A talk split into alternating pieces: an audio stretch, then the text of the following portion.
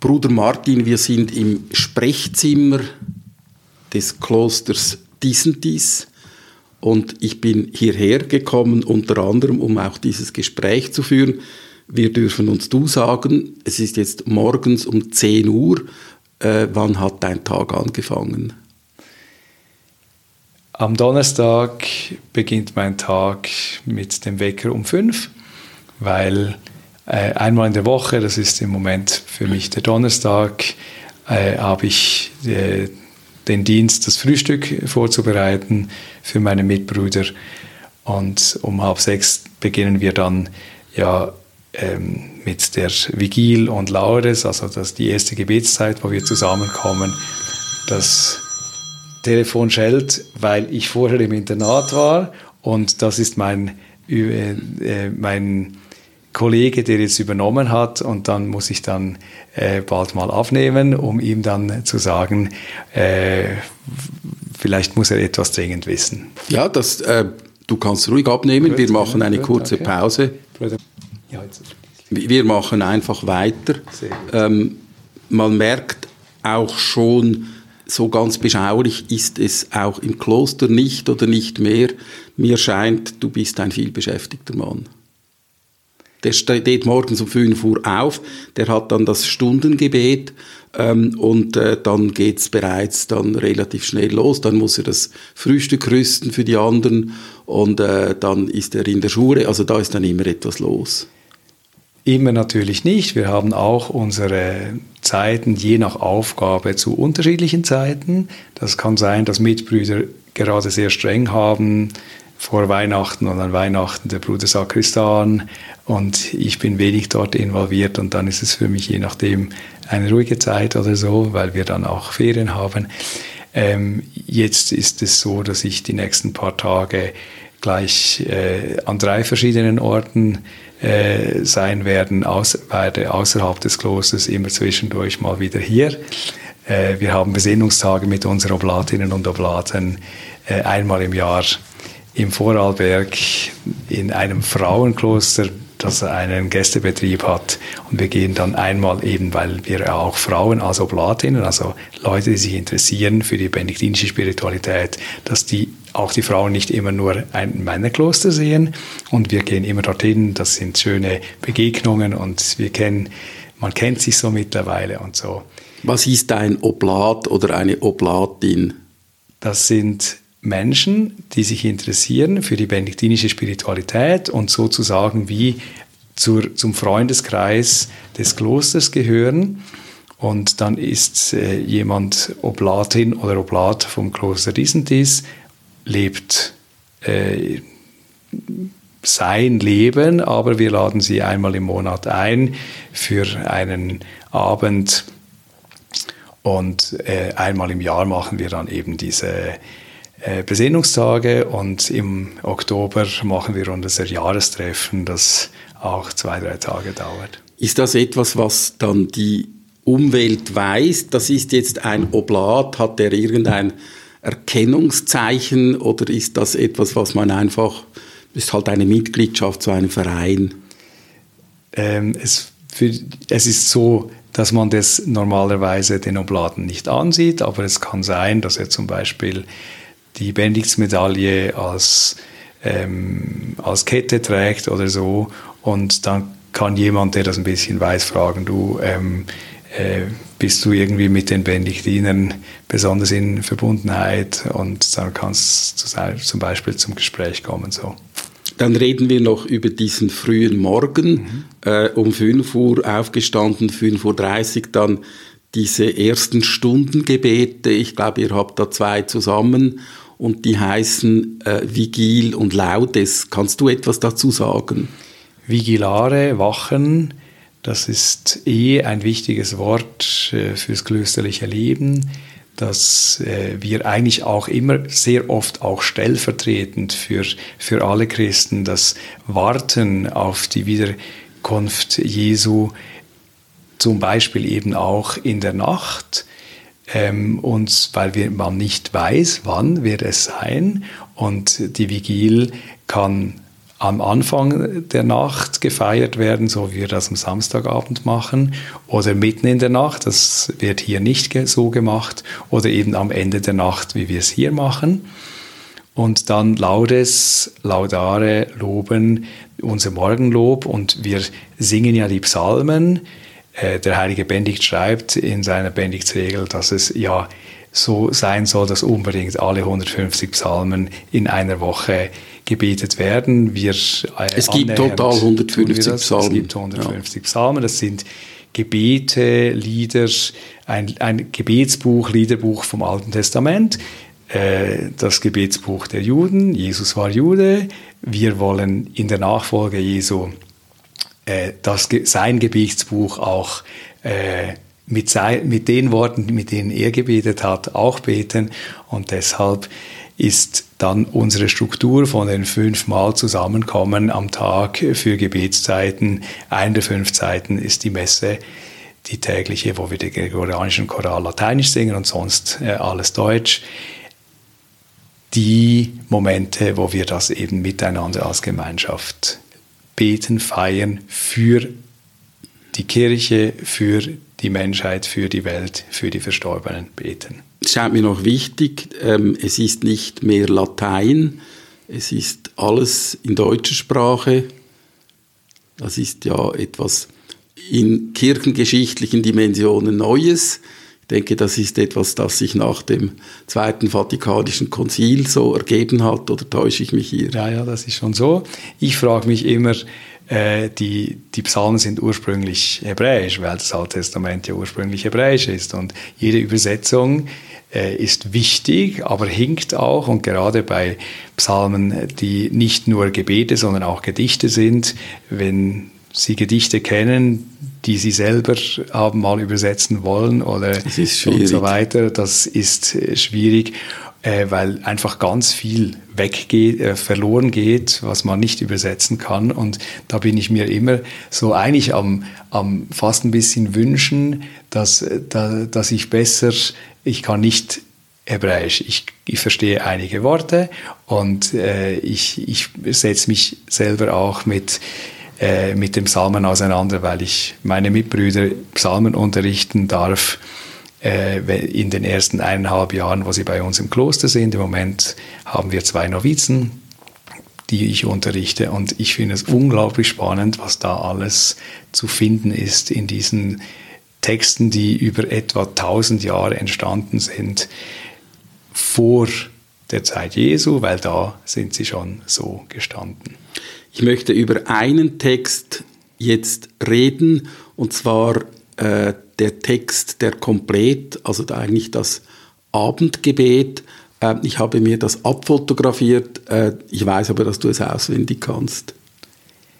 Ich kann viele Teile vom Abendgebet, es ist ja so, dass es. Ich meine, dass dieses, dieses Gebet, das jeden Tag kommt, dieses. Äh, äh, Vielleicht meinst du den Hymnus? Genau, genau. Wie geht das genau? Ist ein Text. Bevor des Tages Licht vergeht, genau. so beginnt es bevor des Tages Licht vergeht. O oh Herr, jetzt habe ich schon nicht ganz präsent, weil ich das halt trotzdem immer auch ablesen kann.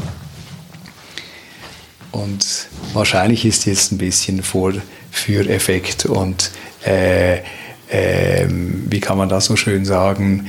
Ähm, vielen Dank. Ähm, also wir haben das jetzt, ich habe das auf meinem Handy und äh, so kannst du jetzt das von deinem von dem Handy ablesen. Ähm, singen oder reden ist egal, es ist ja kurz. Ich finde das einfach einen sehr schönen Text. Bevor des Tages Licht vergeht, dich Herr und Schöpfer rufen wir, in deiner Treue, die nicht wankt, sei Wächter auch in dieser Nacht. Weit weiche von uns Alp und Traum, das Wahngebild der Dunkelheit. Herr, schlage du den Feind in Bann, behüte uns an Seel und Leib. Dies schenk uns, Vater, voller Macht, durch Jesus Christus, unseren Herrn, der mit dem Geiste und mit dir regiert in aller Ewigkeit. Amen. Es hat mich beeindruckt, vielen Dank für diese Kostprobe. Es hat mich beeindruckt, weil es geht hier auch um die Geister der Nacht, um die Albträume. Und ich glaube, egal welche Religion, es ist etwas, das uns sehr verbindet. Und es ist wie eine Art, du sagst, es ist ein Gebet. Ich könnte auch sagen, äh, volkskundlich gesprochen, es ist ein Bandspruch oder es ist ein Wort, das eigentlich in diese Nacht hinaus gesprochen wird und uns eben äh, helfen soll, äh, sich gegen diese nächtlichen Traumgespinste und Bedrohungen äh, zu wehren und zu bestehen. Ja, wir bitten ja unseren Gott, dass er uns äh, für diese Nacht und es ist das ein Hymnus und nicht ein Psalm. In, in unseren Gebeten ist jeweils ein Hymnus vorhanden. Das ist der, das ist kein biblischer Text, der ist nachher entstanden.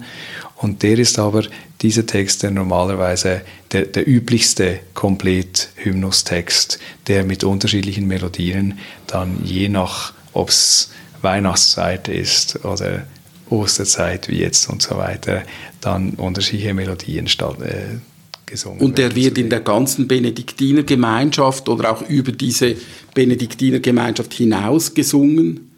Das gehört zum griechischen katholischen Abendgebet. Dieser Hymnus ist allgemein bekannt. Jetzt ein, ein ganz anderes Thema. Ich habe dich ja immer als Bruder angesprochen.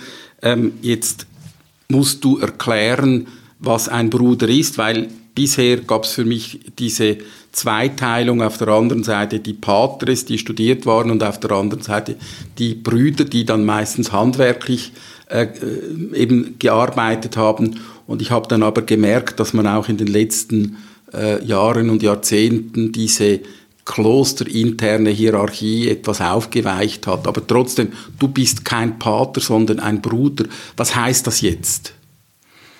Ja, ich glaube, ich muss es wie für hier erklären, weil es gibt auch Gemeinschaften, die hat zum Beispiel auch mit dieser Veränderung seit dem Zweiten Vatikanischen Konzil in den 60er Jahren zum Beispiel äh, den, den Namen Pater aufgehoben und sie sind zwar Priester, aber werden trotzdem mit Bruder angesprochen. Bei uns ist das ein Erkennungsmerkmal, die Patres sind Priester, die, die nicht als mit Pater angesprochen werden, sind sondern mit Brüdern sind nicht Priester, nicht geweiht, sondern wir haben ja feierliche Profess abgelegt, das heißt und versprochen vor Gott und den Menschen nach bei uns viereinhalb Jahren definitiv, dass ich Mönch sein möchte hier vom Kloster Diesentis. Das ist ein gegenseitiges Ja-Sagen zueinander, äh, die Gemeinschaft und, und ich in dem Fall.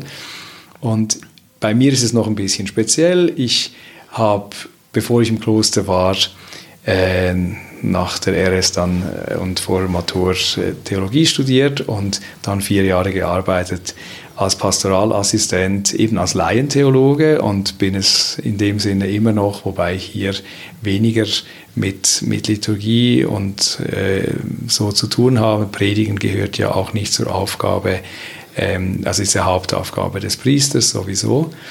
Und aber Ansprachen, je nachdem Vorträge, auch geistliche Vorträge, da, da spricht nichts dagegen. Das mache ich nicht so viel, das ist nicht unbedingt meine Begabung.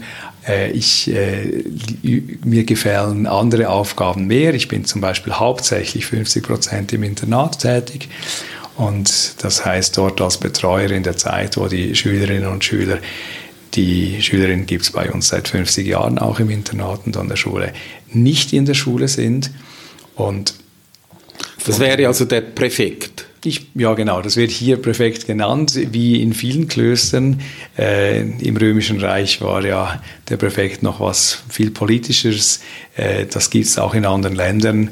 Äh, wird der Präfekt zum Beispiel als Departementschef zum Beispiel genannt von geografischen Bereichen. Jetzt musst du mir Laien ein bisschen auf die Sprünge helfen. Du hast gesagt, du bist ähm, ein Mönch, du hast deine Profess abgelegt in mehreren Stufen, du bist aber nicht geweihter Priester Und so ganz banal gefragt, ja, was ist dann da noch der Unterschied? Indem das Priester spenden Sakramente, nicht Priester nicht. Und du möchtest das nicht? Du möchtest nicht Priester genau. sein, du bist Mönch. Ich habe mir das über viele Jahre, auch die ersten Jahre hier im Kloster noch überlegt, ähm, weil ich immer, es geht ja darum, was ist meine Berufung als Christ, wo kann ich im Weinberg Gottes mit meinen äh, Begabungen, ob jetzt angeboren oder ähm, weiterentwickelt, äh, am besten äh, meinen Beitrag leisten im Aufbau vom Reich Gottes. Und dann ging es darum, dass ich manchmal nicht sicher war, kann es Familie gründen äh, sein und Familienvater und so weiter oder kann es eben Ordensleben sein und mit der Zeit habe ich dann gemerkt, nein, es, es ist doch eher Ordensleben und dort habe ich dann gemerkt, also Pfarrer irgendwo ist wohl nicht meine Berufung. Klosterleben oder Gemeinschaftsleben, Leben in einer, ähm, in einer Ordensgemeinschaft, das könnte vielleicht mein Weg sein. Ich, ich habe diese erste Idee gehabt während meines äh, Auslandsstudienjahres, äh, das dritte Studienjahr Theologie, als ich in Bolivien studiert habe. Da habe ich plötzlich überlegt, als ich Gast war, ein halbes Jahr Wohnrecht hatte bei den Jesuiten, soll ich jetzt in Bolivien bleiben und eintreten bei den Jesuiten und bolivianischer Jesuit werden. Ähm, habe das dann äh, nicht einfach äh, mich dagegen entschieden, aber zumindest verschoben, wieder zurück in der Schweiz am Weiter studieren.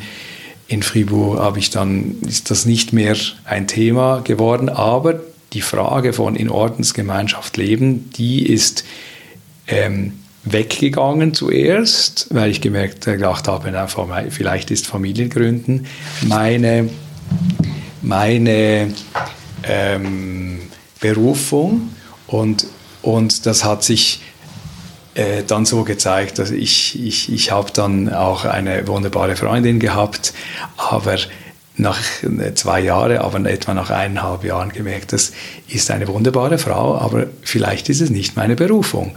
Und und dann ist das andere dann geblieben. Zuerst habe ich dann gedacht, neue Gemeinschaft in Südfrankreich, wo ich manchmal Gast war, so etwa einmal im Jahr, etwa eine Woche jeweils.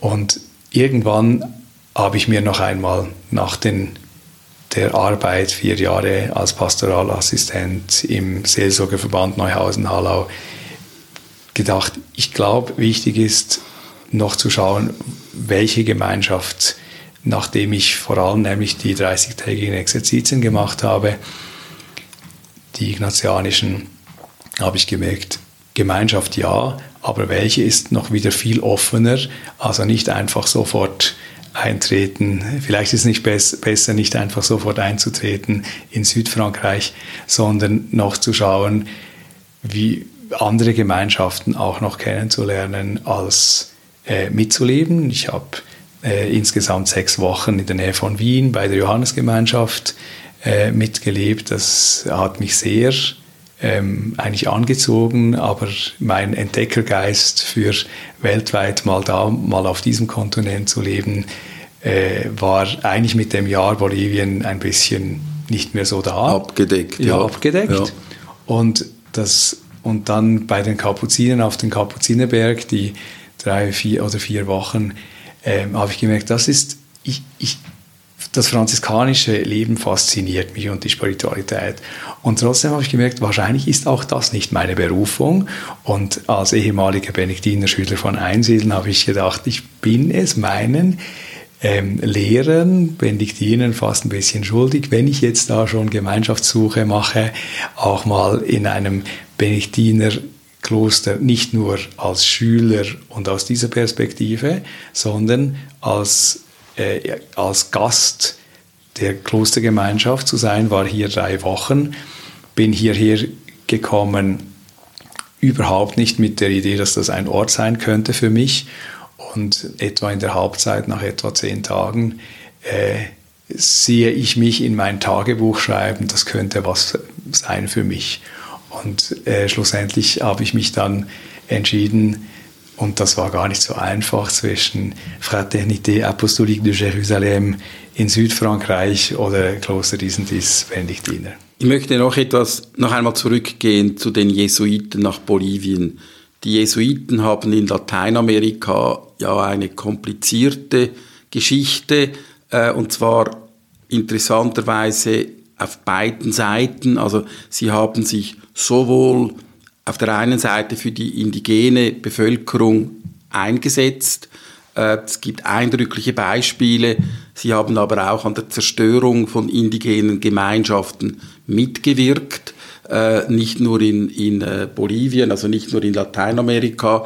Und auf der anderen Seite auch die Benediktiner. Wir haben vor einigen Jahren von dieser schrecklichen Geschichte gehört ähm, von den Kinderheimen, welche Benediktiner in Kanada mit, äh, mitbetrieben haben, äh, wo die Lebensbedingungen so schlecht waren, dass viele von den Leuten, die da waren, junge Menschen, gestorben sind. Und das waren Kinder, die man gewaltsam den Eltern weggenommen hat. Ähm, ich glaube, die Schuld der katholischen Kirche, die Schuld auch des Ordens oder der Orden ist heute unbestritten. Äh, Im entsprechenden Buch, das vor einigen Jahren geschrieben wurde, hat sogar der äh, damalige Abt von Einsiedeln, ich glaube es war der Martin Werlen, äh, sogar eine Einleitung geschrieben. Aber trotzdem, wie, wie gehst du persönlich um mit dieser Geschichte, mit dieser Schuld? In solchen Situationen finde ich jeweils jedes Mal, wenn äh, egal was für ein Mensch einem anderen Menschen etwas Schlimmes antut, ist einmal zu viel.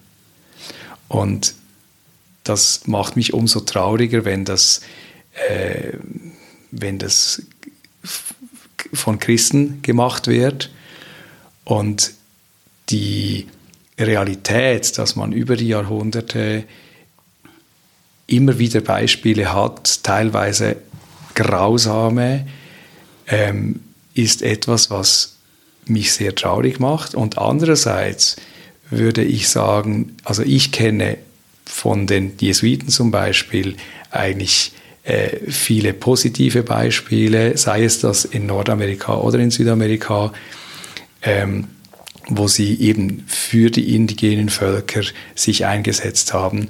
Und es gibt hervorragende Beispiele. Und ich glaube, das ist auch die, die, die, alle Sprachen der Normalfall. haben. Ja, ja. Das ist der Normalfall. Ja. Und das andere gibt es auch, aber es ist nicht der Normalfall. Und, äh, und wir, auch Krieg ist nie das, was, was äh, da bin ich sicher, was sich äh, Jesus wünschen würde für uns als seine Nachfolger. Und das ist genauso schlimm und brutal und, und egal wer den Krieg begonnen hat und so weiter, es braucht immer auch zwei und so. Das sind für mich oft unverständliche und nicht nachvollziehbare Situationen. Manchmal denke ich es auch jetzt mit dem Ukraine-Krieg, es braucht immer zwei Seiten. Ähm, aber ich wüsste nicht, wie ich mich verhalten sollte. Jedenfalls bin ich froh, dass unser Land äh, nicht ein Angriffsarmee äh, hat und auch nicht angreifen will. Verteidigen, ich war auch in der RS, äh, glaube ich, äh, damit es kein Machtvakuum gibt und dann man hoffen muss, dass andere einen Es ist kein moralisches Problem, sich äh, zu verteidigen. Ist das ist auch im Zusammenhang mit diesem Ukraine-Krieg ganz klar, dass, dass äh, eben man muss sich verteidigen. Dieses christliche ähm, Gebot, äh, wenn dir jemand eine haut, dann halt ihm auch die andere Backe hin, äh, gilt nicht uneingeschränkt für kriegerische Auseinandersetzungen. Vielleicht auch deshalb, weil es nicht äh, das Einzelne und Private ähm, anbelangt. Aber mich würde manchmal wundernehmen, was, wie würde, was würde Jesus jetzt dazu sagen? Ob jetzt das die Gemeinschaften und die dunklen Momente äh, an einzelnen Orten oder äh, Kriege, das äh, werde ich vielleicht mal hören. Äh, vielleicht ist äh, dürfen im Himmel, aber vielleicht wird es auch dort nicht für unsere Ohren bestimmt sein und im Ratschluss Gottes äh, bleiben und für uns somit eine Art geheimnisvoll bleiben und unverständlich vielleicht auch. Ich möchte das so stehen lassen und noch über die drei ähm, mönchischen Gebote reden, als da ist Gehorsam, Armut, Keuschheit. Diese drei Gebote gelten auch für alle Mönche des Klosters, diesen, diese gelten auch für dich. Wie, wie kommt man damit zurecht? Es ist so, dass die evangelischen Räte, wie das auch genannt wird, diese drei Räte, ähm, die, die gehören auch zur benediktinischen Versprechen. Es ist nur so, dass hier das ein bisschen anders aufgeteilt wird. Wir haben Gehorsam, klösterlichen Lebenswandel, wo Armut und Ehelosigkeit und des Himmelreiches Willen drin ist und Stabilitas. Lozi. Das heißt, wenn ihr einmal euch für einen Ort entschieden habt, dann bleibt ihr in der Regel das Leben lang dort. Das ist zum Beispiel bei den Kapuzinern nicht so. Sie haben das nicht. Sie müssen alle paar Jahre umherziehen. Genau, also Kapuziner sind ja auf Provinzen organisiert. Das heißt, ob jetzt die Provinz so groß ist wie zum Beispiel ein Land oder größer oder kleiner, aber innerhalb normalerweise von einer Provinz äh, wird dann einige Jahre in diesem Haus oder an, in der anderen Aufgabe tätig, äh, ist man tätig. Und bei den Benediktinern, übrigens auch bei den Benediktiner Oblatinnen und Oblaten, man entscheidet sich für einen Ort. Und wenn man merkt, das könnte passen und von beiden Seiten das auch so ist, dann ich bin Mönch, Benediktiner vom Kloster Einsiedeln.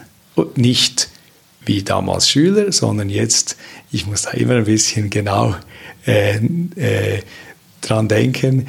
Äh, natürlich bin ich seit 17 Jahren jetzt da Mönch vom Kloster dies und dies und darum bin ich eben äh, da hier zugehörig. Aber eben noch ein bisschen mehr zu diesen drei äh, Prinzipien äh, Armut, Gehorsam, Keuschheit. Was heißt denn das ganz konkret? Also beginnen wir mit dem Gehorsam. Ähm, das heißt, du musst die Anordnungen, die deine Vorgesetzten, das dürfte der Abt sein, treffen, du musst die vorbehaltslos befolgen. Auch da, ich glaube, erstens ist es über die Jahrhunderte, ähm, hat es unterschiedliche, ich sage jetzt mal wie, ähm, Auslegungen. Ja, oder, oder, oder Schwerpunkt ist vielleicht auch ein bisschen noch nicht das richtige Wort, aber äh, im Moment ist es auf jeden Fall so, dass nicht zuerst der Kadavergehorsam äh, geprüft wird, ähm, sondern dass es viel, viel mehr um das Hören, Gehorchen, was nämlich dieses Wort da hat was miteinander, diese Worte haben was miteinander zu tun und das ist auch richtig so, nämlich hören einerseits auf Gott, andererseits eben das, was, der, was, was mir im Gehorsam gesagt wird. Aber auch da wieder, wenn ich jetzt zum Beispiel äh, eine Aufgabe bekommen soll, so äh, die Bendixregel, und ich mir das wie nicht zutraue und so weiter, dann soll, kann ich, soll ich auch zum Abt gehen und ihm meine Überlegungen schildern. Und ich kann auch noch einmal hingehen, aber irgendwann wird, äh, wenn, wenn er sagt, doch, ich möchte jetzt, dann, dann soll ich einfach damit mal beginnen und dann wird sich immer noch zeigen. Oder äh, ob das dann lange äh, meine Aufgabe ist, jetzt das weiterzuführen, wenn es sich vielleicht tatsächlich zeigt, dass das für schlussendlich dann für niemanden äh, eine Hilfe ist, wenn ich jetzt dort diese Aufgabe wahrnehme. Also das heißt Gehorsam, ja, aber Diskussionen auch. Äh, kommen wir Bis zu einem gewissen Maße. Kommen wir zur Armut. Äh, du hast keinen Lohn, du hast wahrscheinlich kein Geld, äh, du kannst nicht ähm, nächsten Tag sagen, ich will jetzt einen neuen Computer und ich bestelle mir mal was Schönes bei Digitec oder so. Äh, du kannst auch nicht äh, ein Haus kaufen oder eine Wohnung oder so. Hast du gar nichts. Also es ist so, oder? Ich, ich hatte einen Lohn auch. Es war mir irgendwie wichtig nach dem Studium, dass ich gedacht habe, ich möchte mal wie, ähm, weil die Idee, irgendwann vielleicht in ein Kloster einzutreten, war während des Studiums mal das erste Mal so wie äh, zehn Jahre bevor ich dann hier mit 33 eingetreten bin, äh, da. Und dann habe ich gefunden, ich möchte wie mal verdient haben und wissen, was heißt das mit Steuern und und und. Und Auto ha habe ich dann auch gebraucht und so. Und, ähm, und dann geht es darum, wenn man eintritt, dass man zuerst mal einfach die Konten ruhen lässt und wenn man sich dann nach viereinhalb Jahren, das sind die Etappen von ein halbes Jahr als Kandidat zivil mitleben, aber schon am Morgen Unterricht und am Na Nachmittag ist ja jeweils helfen in Haus und Hof. ähm, und dann im Noviziat eigentlich der eigentliche Tagesablauf, ähm, wo man die ersten eineinhalb Jahre jeden Tag auch wieder gehen könnte, ohne dass das jetzt ähm, man jemandem Rechenschaft gegenüber wäre, äh, schuldig wäre, wobei auch dort die andere Frage ist dann, äh, nur weil es jetzt gerade schwierig ist und ich denke, ja, ich glaube, ich gehe, ist dann ja die Frage, ist das der richtige Moment, um zu gehen oder muss ich nicht mal wie zuerst schauen, ähm, ist es vielleicht trotzdem meine Berufung, aber es ist im Moment einfach eine größere Prüfung und, und, und wenn das ähm, und, und das wird sich auch in, in, in vielen Arten und Gesprächen mit dem Novizenmeister und so weiter äh, auch klären können, ob jetzt das eine Berufungsfrage ist oder nicht oder mehr eine Prüfungsfrage oder nicht. Und dann verpflichten wir uns für drei Jahre als einfacher Profess. Und in dieser Zeit geht es eigentlich jetzt, was, was Finanzen, Besitz und so weiter ist, gleich weiter.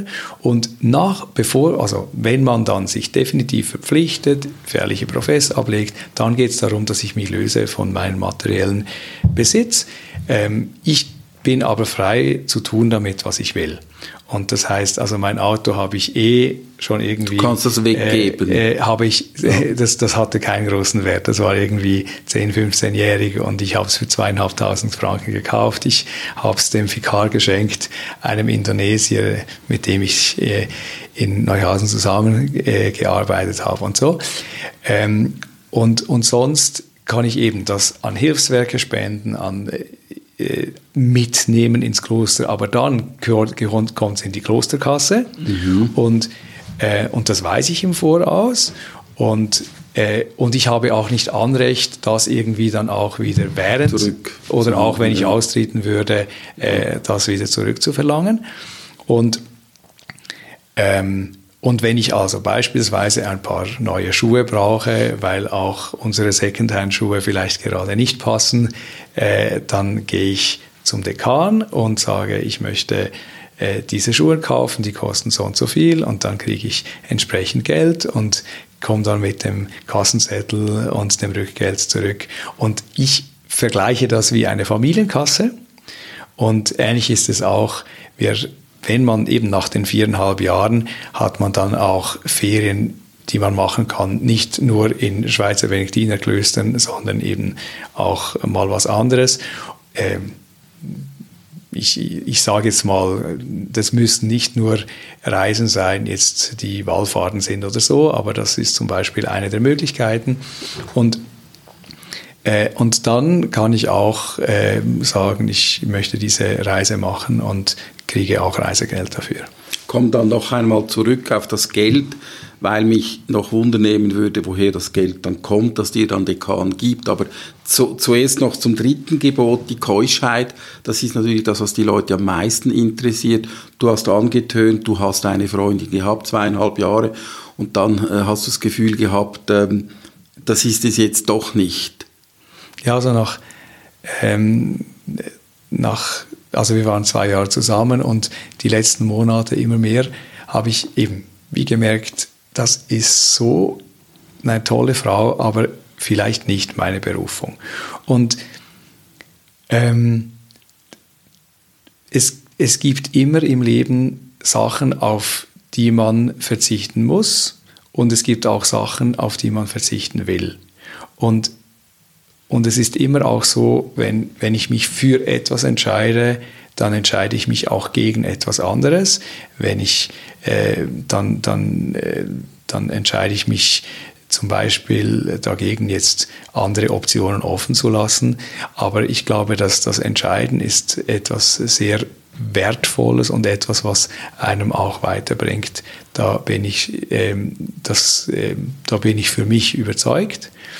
Und äh, das heißt nicht, dass, dass ich dann ähm, nicht auch manchmal finde, das andere wäre auch möglich gewesen für mich, aber für, für mich passt das Ganze gut zusammen, so wie unser Leben hier gestaltet ist. Und, äh, und ich bin glücklich, dass ich hier Mönch sein darf mit den äh, Herausforderungen, die das bringt, aber mit, auch mit den Freuden, die das bringt. Und Keuschheit heißt ja nicht nur eben keine Sexualität, was in der heutigen sexualisierten Zeit eben, äh, sagen wir mal, schwer vorzustellen ist. Es heißt auch Verzicht auf Familie. Mhm. Und das ist ja, das ist eine Entscheidung fürs Leben. Ich glaube, das hat viel mit Berufung zu tun, weil ein Freund von mir, das war für ihn so klar, dass er eine Familie gründen will. Ähm, dass ich, ich, ich war noch nicht im Kloster, als er äh, mal eine Freundin hatte und dann ist es wieder nicht gegangen und so weiter. Das hat wie nicht gepasst fürs Leben. Und, und äh, mit, ich durfte noch an ihrer Hochzeit sein, bevor ich ins Kloster eingetreten bin. Und sie haben mittlerweile fünf Kinder. Da ist nicht immer alles einfach, aber ich glaube, das ist seine Berufung. Und auch seinen, ich sage jetzt extra Job, ist nicht einfach nur sein Job, sondern er, er, er geht dort auch äh, auf, in, äh, auf und es gefällt ihm, äh, auch wenn auch das manchmal sehr herausfordernd ist. Und insofern ist vieles ähnlich. Noch einmal zurück jetzt äh, zur Armut und zum Geld, das du dann vom Dekan erhältst. Ich bin jetzt in diesen Tagen in diesem Kloster, das auch eine wunderbare Gastfreundschaft pflegt und es mit absolut jedem Hotel in der Schweiz aufnehmen kann, und zwar an der Spitze. Äh, wenn ich da auf die Seite schaue, dann hat es eine Lampe. Zufälligerweise weiß ich, was das für eine Lampe ist. Es ist nicht irgendeine Lampe, sondern es ist eine Lampe von einem der besten Schweizer Designer. Also ja, irgendwie kostet das ja alles Geld. Oder? Und man fragt sich dann schon, ja, woher kommt dann dieses Geld? Und die Leute meinen so, ja, natürlich die Klöster und die Kirche, die sind unermesslich reich. Äh, nun ist das ja nicht mehr so. Trotzdem die Frage, woher kommt das Geld? Es war auch am Anfang nicht so.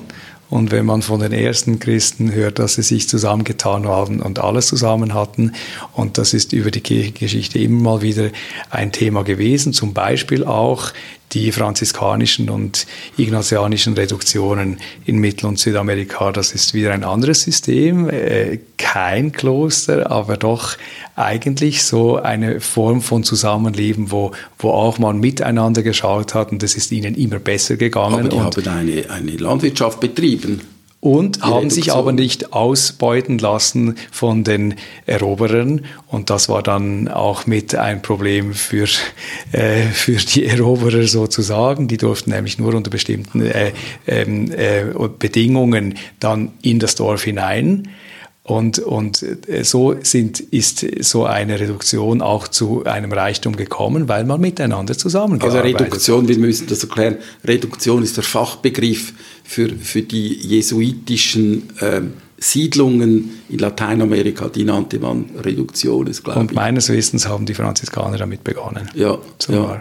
aber eben, ähm, jetzt konkret diesen, dies, woher kommt das Geld? Das, es braucht diesen Betrieb zu unterhalten, äh, das braucht einfach äh, unerhörte Mittel, oder? Es ist ja so, dass Ora et Labora nicht so in der Bendix-Regel steht, aber eine Art gute Zusammenfassung ist. Und ähm, wir arbeiten viel. Das fällt auch manchmal den, unseren Gästen auf und wir wir beten aber auch viel. Das sind zweieinhalb Stunden pro Tag. Und Dafür steht ihr auch um 5 Uhr auf. Ja. Ja. Am Sonntag beginnt das, der, der, der Tag mit dem Morgengebet um 8 Uhr. Das gefällt mir als jemand, der nicht eine Lerche und Frühaufsteher ist. Aber äh, ich bin trotzdem froh, dass ich so früh aufstehe, weil ich sozusagen äh, etwas habe vom Tag im Sinne davon, dass ich äh, ich freue mich auch, wenn ich mal Ferien habe und ausschlafen kann und dann bis 10 Uhr oder 11 Uhr schlafe und dann, dann sieht der Tag anders aus, aber das ist, und das gefällt mir auch, aber eigentlich der, der Alltag, der, das Normale, dass man eigentlich den, nach einem Morgen schon sagen kann, ich habe viel machen dürfen, erleben dürfen. Ähm, ein Grund, vielleicht der Hauptgrund meines ähm, religiösen äh, Interesses in ein Kloster äh, oder in eine Gemeinschaft einzutreten, wo miteinander gebetet wird, ist, dass die Gebetszeiten, die ich mir für mich im Alltag ich mir wie zu wenig Zeit habe schaffen können, um die Freundschaft mit Gott zu pflegen, hier wie vorfinde, nämlich die fünfmal, die Glocken beginnen zu läuten und der Benedikt schreibt schon in der Benediktsregel, wenn die Glocken zu beginnen zu läuten, dann soll man eigentlich die, äh, die Arbeit mal sein lassen und ähm, äh, ja, äh, eilig, aber nicht äh, irgendwie komisch äh, zu schnell äh, zum Gebet gehen. Und also für mich ist es immer auch so wie ein, ein Rufen, wenn ich im Auftrag vom Kloster äh, weil ich im Internat zum Beispiel arbeiten muss, dann nicht zum Gebet kann, kann, gehen kann, dann ist es auch äh, klar, warum ich dann nicht beim Gebet bin. Aber eben dein Broterwerb ist äh, perfekt im Internat. Das Internat ist einerseits privat, auf der anderen Seite hat es einen staatlichen Auftrag. Das heißt, da kommt dann auch Geld rein vom Kanton Graubünden. Ähm, und ich kann mir vorstellen, dass das auch ein wesentlicher Pfeiler ist, eben der äh, Klosterfinanzen? Also ähm, fürs Internat selber gibt es äh, nicht direkt Geld vom Kanton, weil es ist die Schule. Die Schule, genau. Ähm, und, ja.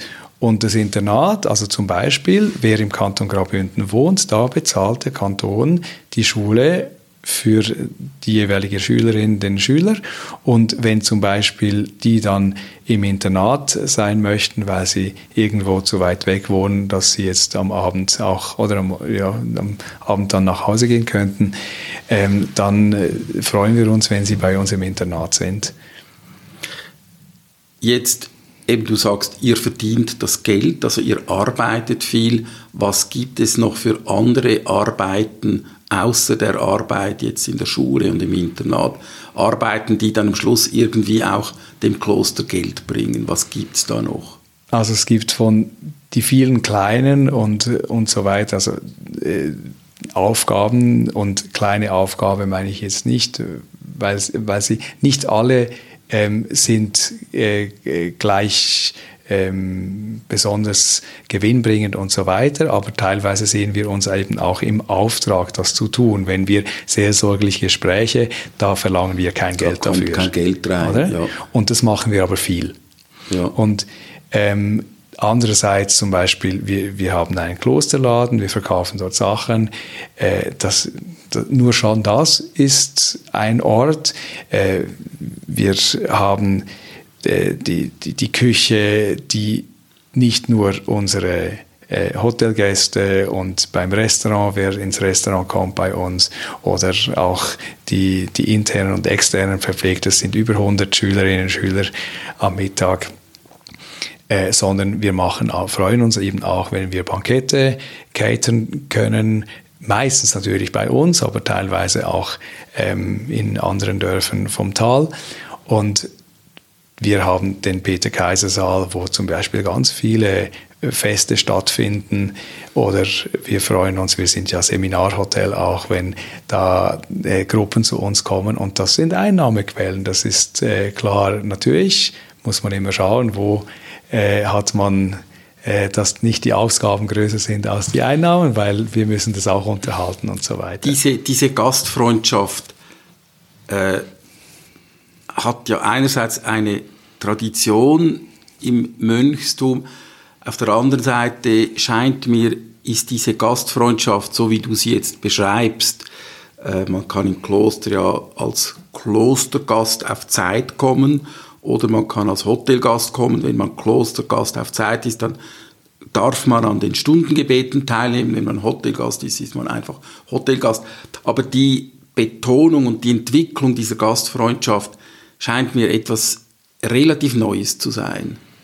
Bei uns gibt es dieses Angebot für Männer, Kloster auf Zeit, dass man eigentlich wie wirklich Gast von der Mönchsgemeinschaft ist, schon äh, in diesem Stil, glaube ich, mehr als eine Generation.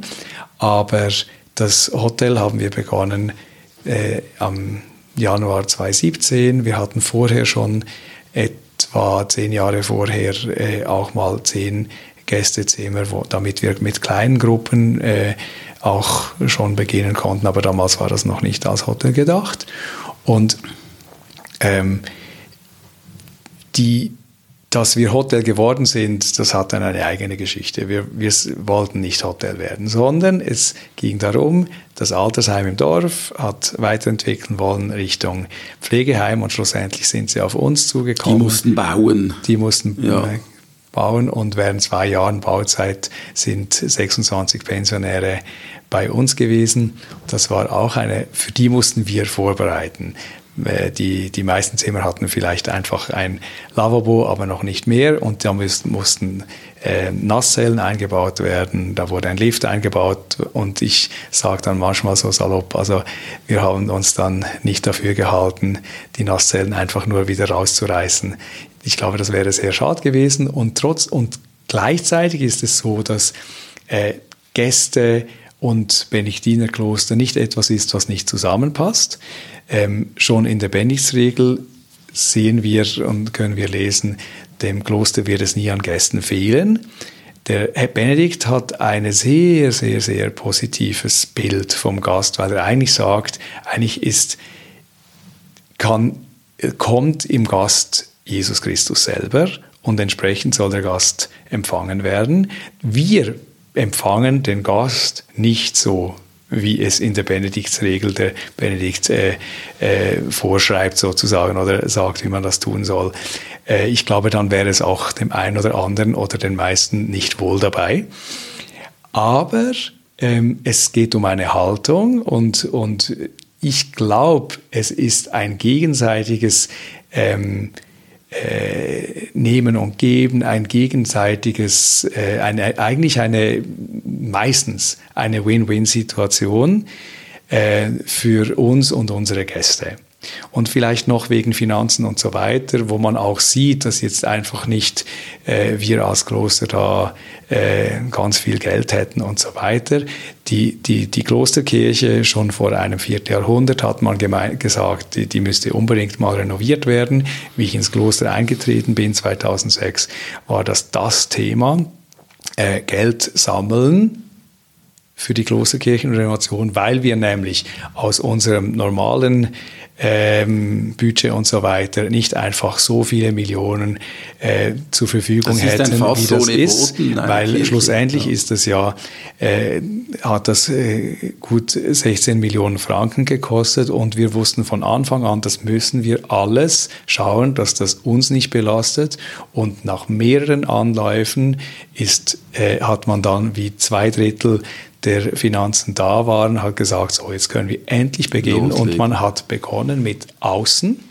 Ich sage jeweils, dann hat es nach zwei Jahren Außen hui, innen pfui ähm, ausgesehen, weil es außen so dringend notwendig war. Und natürlich, um noch mehr Geld zu sammeln, wenn es außen alles schon schön ausschaut, ist nicht unbedingt einfach. Aber das zeigt auch, in welchem äh, Dilemma wir drinnen waren. Und andererseits, es sind über 300 Einzelpersonen, ähm, Institutionen, Stiftungen und so weiter, die es uns ermöglicht haben, mit ganz großen Beiträgen ähm, das dann zu tun. Abgesehen davon, über Jahre und Jahrzehnte wird, sind Kollekte aufgenommen worden, wenn sie nicht ähm, von Bischof oder so bestimmt sind oder in Peterspfennig und so weiter, dass das eben auch äh, auch von den Gläubigen, die in die Kirche kommen, mit ihrem Geld auch die Möglichkeit äh, bestanden hat, auch ihren äh, dank Ihnen dieses wunderbare Geschenk, die renovierte Klosterkirche Diesendis. Für mich ist es wirklich ein barockes Juwel in den Alpen, wo ich ist denke. Ja eine Innenarchitektur vom Barockarchitekten äh, Kaspar Moosbrucker. Ich glaube, wir dürfen das da sagen. Das ist derselbe Architekt, der auch äh, Maria Einsiedeln äh, gebaut hat, die Klosterkirche. Also schon eine, eine äh, äußerst äh, interessante, schöne Barockkirche. Ich möchte langsam zum Schluss kommen und mit, diesen, mit dieser äh, Geschichte auch vom Arbeiten und vom Geld. Ähm, ich habe gestern beim Mittagessen, da war der ehemalige Abt, der Daniel Schönbächler, der auch ziemlich berühmt wurde in der Schweiz mit seinem Gleitschirm äh, fliegen und so weiter. Der hat mir gesagt, als er ins Kloster eingetreten ist, das ist irgendwie Mitte der 60er Jahre gewesen, da waren 70 Mönche und heute sind es noch, wie viel? 20? Wir sind 20. 20. Das, das ist ja schon eine schmerzhafte Reduktion und das Kloster kann ja auch nur existieren und sich auch am Leben erhalten, wenn es auch Leute gibt. Neue also, Eintritte. Neue Eintritte. Das, das, wie, wie, wo, wie steht ihr da? Was, was, was denkt ihr? Wie geht das so weiter? Das ist für uns existenziell, das ist für jede Gemeinschaft existenziell und äh, ich bin sehr, sehr glücklich und ich, äh, ich, ich kann, äh, ich, ich habe verschiedene ähm, Überlegungen, weshalb auch ich damals ähm, dann gedacht habe, vielleicht könnte auch das ein Ort sein für mich. Ähm, übrigens, ähm, in der meisten Zeit unserer etwa 1400-jährigen Geschichte waren es weniger als 20 Mönche. Das ist normal bei Gemeinschaften, die so alt sind, dass, dass es meistens dann weniger waren. Und deshalb war das eine Ausnahme, wenn es mal 70 oder maximal gegen 90. Aber das Haus hatte. ist ja riesig. Das, das ist, ist, am Anfang natürlich auch nicht so groß ja, gewesen. Ja. Und riesig ist es natürlich zum Beispiel wegen der Schule. Zuerst war die Schule nur im barocken Teil, dann hat, Teil, dann hat man gesehen, dass der, der, der Platz reicht nicht mehr. Und ähm, die Ansprüche sind auch anders geworden, wenn man einen Schlafsaal hatte früher und jetzt haben alle internen Einzelzimmer mit Nasszelle, das sind Unterschiede. Ähm, man hat dann den sogenannten Sulzerbau. Wir sind da gleich an der Wand. Richtung Norden beginnt dann der Sulzerbau. Im Moment, wir befinden uns hier noch im Barockbau. Der wurde dann von knapp 100 Jahren gebaut. Das sieht man auch sehr schön dokumentiert in einem der unserer äh, großen Zeitschriften, was auch in diesen Jahrzehnten der Existenz vom Soserbau wieder um, unterschiedlich genutzt worden ist, weil der wurde natürlich zuerst mit Schlafsälen eingerichtet und heute gibt es keine Schlafsäle mehr. Ähm, dann irgendwann äh, hat man gemerkt, auch das reicht nicht mehr und so wurde Ende 60er, Anfang 70er Jahre nur dank einer großen Erbschaft, ähm, weil der, ähm, der, ein Mönch war Bruder des äh, Riri, Reißverschlusserfinders, äh, Winterhalter, äh, möglich, dass wir dann die Betonbauten ähm, wirklich auch äh, bauen konnten. Und so sieht man, es sind viel Kubatur und trotzdem das Schöne, was mich, mir gefällt, ist, das wird so gut auch genutzt. Nicht alle, alle, alle Ecken, aber so viel von diesen Kubaturen jetzt mit unseren etwa 70 äh, Betten im Hotel. Das ist nicht ganz ein kleines Hotel. Ich freue mich einfach, was da für Infrastruktur auch da ist. Sie haben vorher von äh, der Stehlampe gesprochen. Ähm, ich weiß nicht, weshalb man sich für dieses Modell entschieden hat. Das ist die schönste ist, Lampe, die es gibt. Das ist vielleicht auch Geschmackssache. Äh, jedenfalls bin ich ganz sicher, dass ein Kriterium war, es ist LED und, und äh, dass äh, wir haben mehrere Lampen, nicht nur Stehlampen, sondern auch fixe Installationen. Wir sind auch jetzt am Schulhaus ähm, ein Probezimmer mal in den Frühlingsferien mit LED eingerichtet, um zu sehen, wie funktioniert das und so weiter, damit wir eben auch mit dem Stromverbrauch nach unten können. Es ist auch Schweizer Design. Ich meine, euer Schul, wer hat die neue Schule gebaut? Zwar ein namhafter Architekt, ein Teil der Hermann Bauer, der Architekt, Armin Hoffmann, der, der, ja. der äh, Grafiker. Dann haben wir ja 2011 den ersten Preis der SIA bekommen, weil die drei Gebäude von Caminada 2002, 2003 das Mädcheninternat und dann nach dem Brand vom Klosterstall, der 2006 stattgefunden hat, hat, äh, hat er den unseren Stall gebaut und auf unserem Land daneben äh, wurde, haben wir gesagt, wenn ihr eine Käserei, die Käsereien Sedrun und Thun haben sich zusammengetan, bauen wollt, dann ist das möglich. Äh, aber dann muss es mit Caminada sein, damit es eine Einheit gibt und das hat sich gelohnt, weil eben 2011 haben wir dann den ersten Preis, der heißt Umsicht, bekommen von der Schweizerischen Ingenieur- und Architektengesellschaft SIA. Wir müssen dieses Gespräch leider beenden, aber es ist immer gut, wenn man noch viele Fragen hat. Ich schließe es mit zwei Bemerkungen. Zum einen, ähm, es gibt hier ein hohes Qualitätsbewusstsein, zum Beispiel was Schweizer Qualität, Schweizer Design ähm, angeht. Ähm, das ist auch gut so. Und das Zweite ist, ihr seht eure Geschichte in einem etwas größeren Rahmen. Ähm, also das heißt, wenn es heute nur 20 Mönche hat, dann sagst du, ja, in den letzten Jahrhunderten äh, gab es immer wieder solche Zeiten. Es gab mehr Zeiten, wo wir wenig waren, als wo wir viel waren.